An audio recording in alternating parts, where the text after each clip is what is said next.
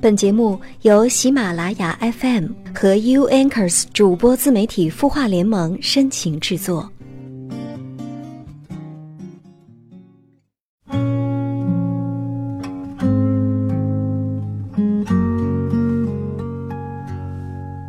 嗨，你好，我是小莹，莹是欢迎的莹，你的心事有我愿意听，欢迎关注微信公众号。晚安，好好听，说出你的心事，还可以收听到更多暖心节目。最近大家过得还好吗？生活是否开心？工作可还顺利呢？最近一段时间啊，我一直在安慰一个刚毕业的新同事。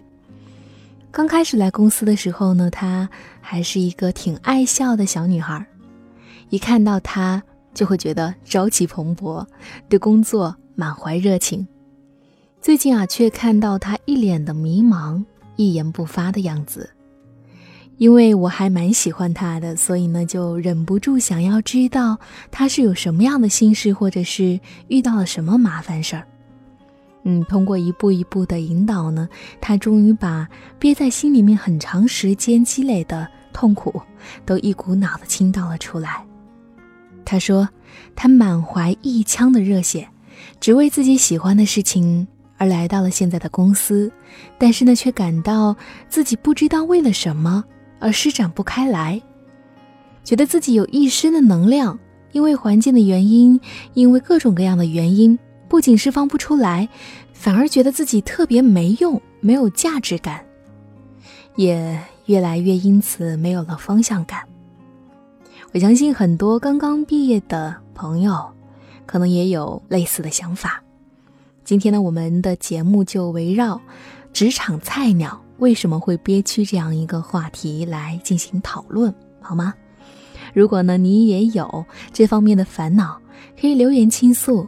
嗯，如果你已经度过了这个时期，也可以在下方留言支支招。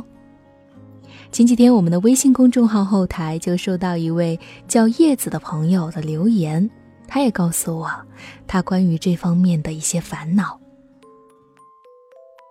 叶子留言说：“你好，小莹，强势的领导不允许自己发挥的工作环境，不被认可的工作，使我每次工作下班后就会自我价值感特别低，心情特别低落，要调整一整晚的时间才能慢慢的恢复一点。我一度怀疑我抑郁了。”调整自己，相信只要自己认可自己，相信自己就好了。可是好景不长，很快我又会进入到这个怪圈当中。我无法接受在工作中不被认可、无价值感的这种感受。我想改变这种状态，我很痛苦。我希望你们能帮帮我。嗯，叶子你好哈。虽然我不知道你具体的事情和细节，但是通过我自己的这个几年的工作经历，大致能够了解到你的处境和心情。首先，我希望你能够放松下来哈。我知道你肯定是一个特别认真、上进、对自己有要求的人，所以呢才会这样的难受。但是放开工作来说，我们还是有很多很多让自己有价值感的东西，是吧？在生活中，在亲情里，在友情、爱情等人际交往，或是亲密交往上面，我们都有很多自己的价值。更何况，除了工作，生活中你擅长的任何事情，都是不容忽视的，构成了独一无二的你呀。那然后我们说到工作上哈。嗯，你可以想想，从分析问题的角度找到解决的方法，看看是不是自己主动性不够，是不是可以换个岗位，或者换个部门。但是我还是建议哈，你至少多换几个角度去想问题，比如说站在领导的角度，站在同事的角度，站在客户的角度等等。而不仅仅是站在自己的角度去想，自己明明已经尽了全部的努力了，自己真的很委屈。因为有时候换个角度啊，事情真的非常不一样。或许你还不需要那么拼命就能够事半功倍呢。所以试试看，找找角度，找对方向去努力。如果你试过专注于自己的工作，在适当的时机亮出了自己的优势，还是没有办法得到领导的认可和信任的话，那么，再考虑换工作的事呢？毕竟，对工作和工作环境的选择都是自由的。当你找到自己的位置的时候，你就会在其中找到成就感。但，在任何地方，都多行动、多思考、多总结，这个是不会有错的。加油！你的心事有我愿意听。你好，我是小莹，莹是欢迎的莹。不要觉得你是一个人，也不要害怕你掉进了苦恼的深渊。有什么很想倾诉的话，可以留言给我，在各平台搜索“盈盈一水间”就有可能找到我。莹是欢迎的莹。十一月份我们做了收听节目、关注清音公众号、回复好运的活动，恭喜听众老杨获得 iPhone 七大奖，恭喜五位幸运听众：天天向上、乔儿，你就是海海海、薛峰。方瑜获得价值二百三十八元的清酿梅子酒一瓶，请到清音公众号后台留下姓名、联系电话和地址。今天我们的话题是职场菜鸟为什么总是这么憋屈？相信很多刚参加工作的朋友对这个很有话说，那已经有很多年的工作经验的朋友呢，也一定有一些建议，可以在下方留言一起探讨。一起相互帮助。接下来要分享一篇文章，是七景年写的《燃烧吧，狗日的生活》，也是写的刚开始工作的那些事儿。是不是遇到问题就要逃避呢？如果要辞职，以什么样的姿态辞职呢？希望下文能够给你一些陪伴，一些启发。他的故事。你的心事，我们愿意倾听。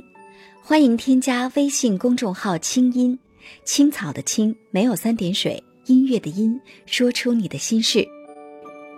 在公众号中回复“好运”两个字，每周会送给你日本原装进口的清酿梅子酒，每个月会送出一部 iPhone 七，祝你好运。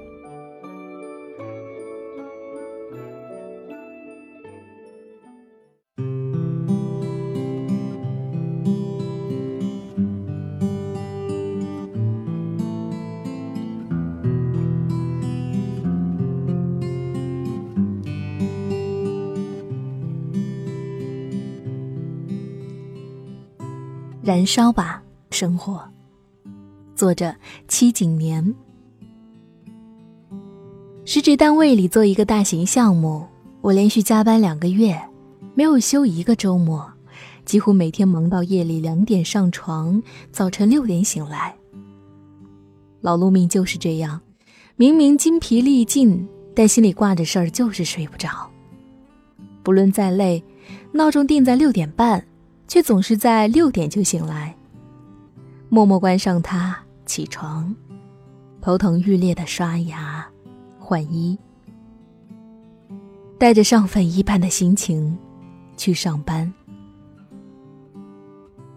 疲惫是能让人麻木的，已经熬了太久了，就靠惯性连轴转，琐事杂事，大大小小层出不穷的问题，声音。任务、电话，几百人的吃喝拉撒，感觉全身每一个细胞都被工作的齿轮挤榨出汁水，一个个干瘪下去，到最后几乎人畜不分了。那天下午，因为考察团的大巴司机脾气暴躁，且没走高速，被大老板知道了，他一通电话轰到我的办公室来。不分青红皂白，把我骂了个劈头盖脸。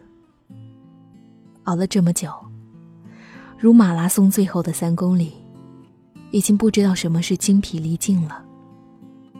本以为百炼成钢，却还是在那通电话的瞬间，我突然很崩溃，哭得上气不接下气。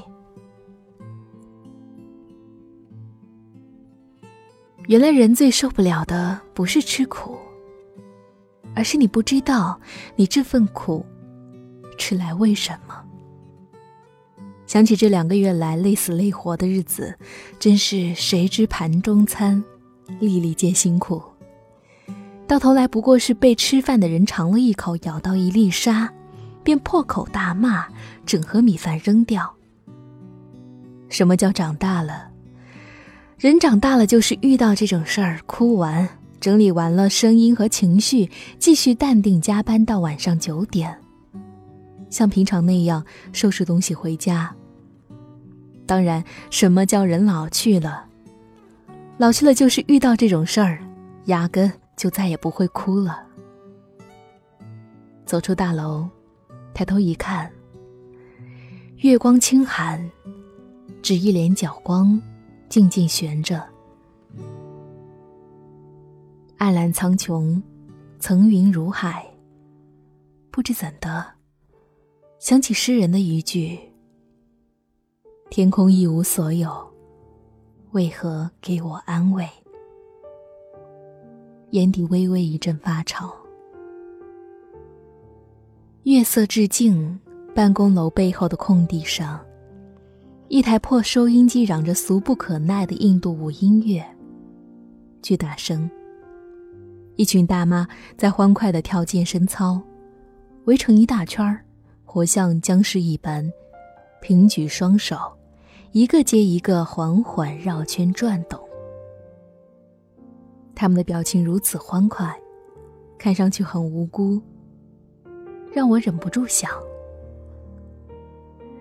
如果这辈子就是这样，从青春到暮年，不过每天上班下班，退休了在空地上跳跳坝坝舞，是不是等于白活了？够了，去你的狗日的生活！仁至义尽的搞完了项目那摊子事儿之后，我心平气和的去辞职了。毕竟是有选择的人。我本来就不指望那六百元的工资和一千元的绩效过活。两千字的辞职信里，我写的有些悲壮淋漓。不愿意多年后回过头去看，一生爬过的高峰，只有上下班高峰。所有领导都通情达理，表示理解，说：“让你待在这里的确屈才了，我们也不明白为什么你要来这里。”本来以为就此顺顺利利走人了事了，从此再他妈懒得工作了，只管周游世界，喂马劈柴，关心粮食和蔬菜。可是没有想到，就在发了邮件那天夜里，大老板，就是电话里骂我的那个，他却不让我走，也是身居高位的人了，深更半夜给我回邮件。写一长串话挽留我，说：“我也会改正我做事的方式。”末了又追加一封单独的邮件。真的不要走。五个字，啪啪啪，三个感叹号。第二天是一上午的工作会议，足足开到中午一点半。后来我走了，他们还在继续开会。却给我发来一条短信：“不要走了。”搞得我一下子乱了阵脚，像言情电视剧里面长期婚姻不和，大丈夫打算出轨寻求新恋情，老婆却突然来挽留似的。和一个热爱潜水的朋友说起了这些事儿，十年的老朋友了，我和他在 QQ 上聊。对他说：“你懂的，我绝不是因为吃不下这份苦，耐不住这份寂寞而逃避生活，只是觉得人生苦短，如此下去没有意义。”他说：“我明白。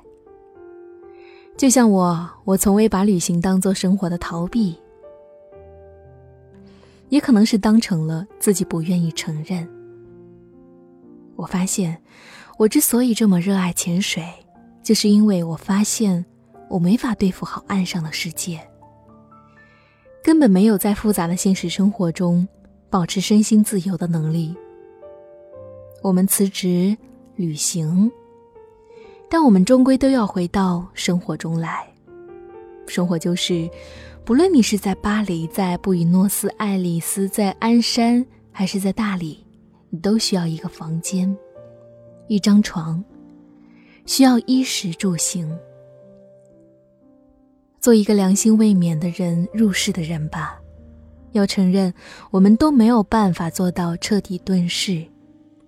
周游世界，喂马劈柴。一个人要承认自己的局限，是很不容易的。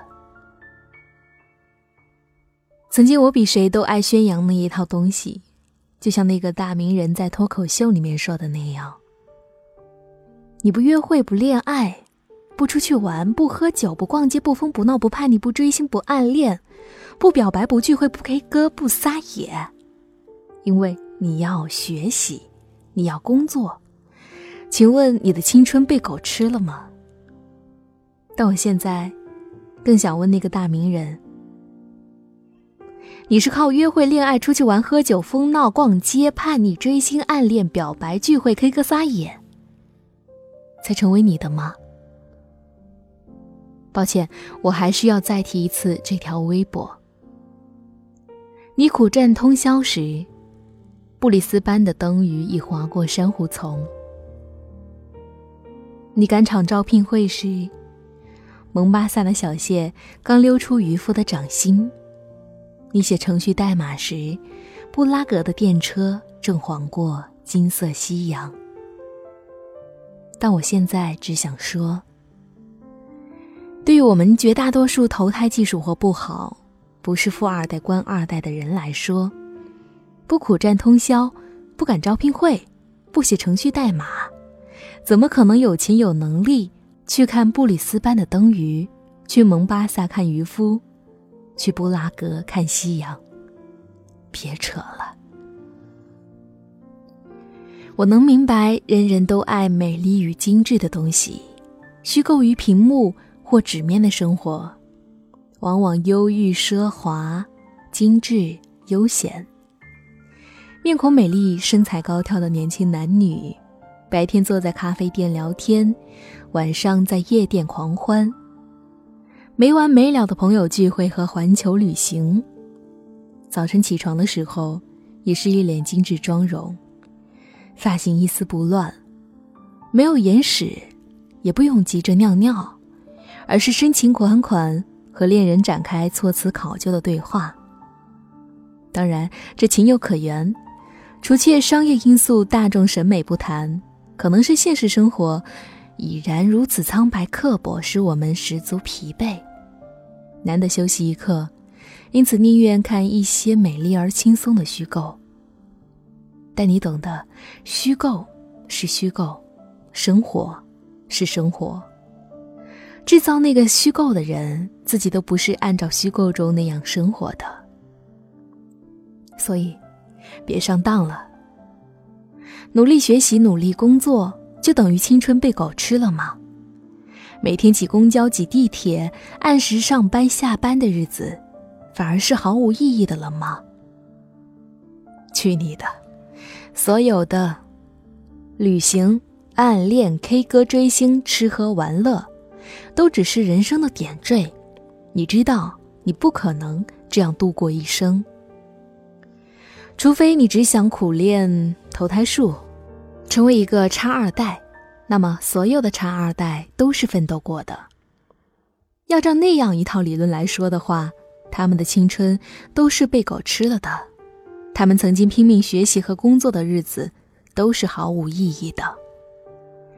毕竟，就连傍富婆和傍大款都是需要学习、需要忍耐、需要做工作的，还有梦碎的危险。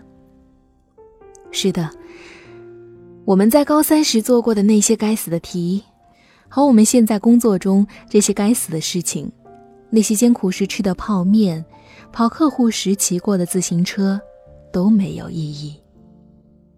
但是，我们必须要经过这些无意义，才能累积成一个有意义的人生。云图中说：“一滴水，不是海。”但一滴水都没有，永远不会有海。扯远了。这个故事的结局就是，我并未一意孤行，而是暂时接受了他们的挽留，因为挽留就像嫉妒，是一个人对另一个人最大的肯定。弱者总是在自己感觉最糟糕的时候辞职离开。寄希望于环境的改变能带来点什么，而强者呢，是在自己感觉最好的时候辞职离开，寻求更高更远的天地。这话不是我说的，俞敏洪说的，大意如此。要相信你所做的总有意义，燃烧吧，生活。所以说，相信自己做的总有意义。做那个在自我感觉最好的时候辞职的强者，一起加油。今晚就是这样，晚安。有多久没有注意阳光照在身上的感受了？温暖，那最最单纯的温暖，我们都有的。有多久没有注意枝条。处理瞬间的喜悦了，星星，那最最感动的星星，我们都要的。不是只有华丽的衣服穿在身上才会温暖的。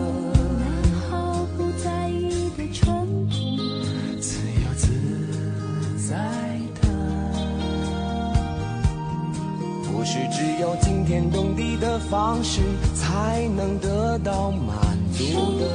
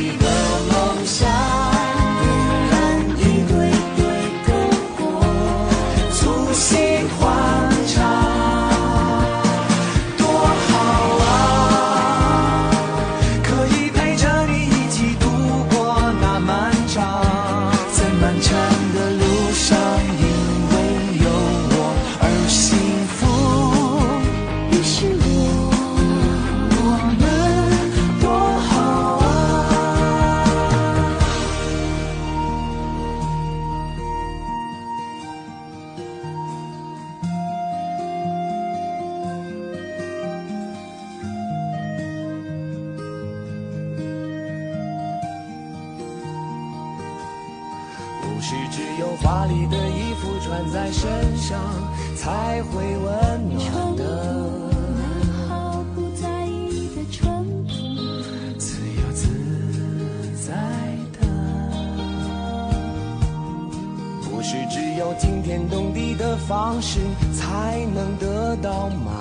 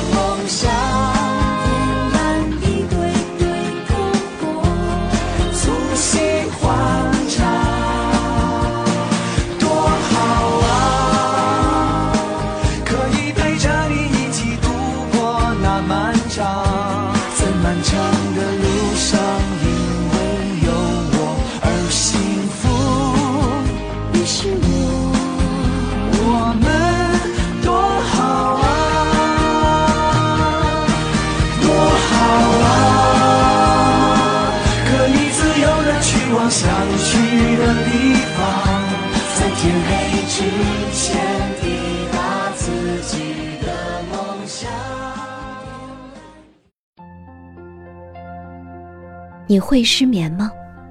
既睡不着又睡不够，就这样夜复一夜。有些事，有些话憋在心里，不知道该跟谁说。每天晚上九点，如果你有心事，我们愿意倾听。我们是 U Anchors 主播自媒体孵化联盟，祝你晚安，好梦。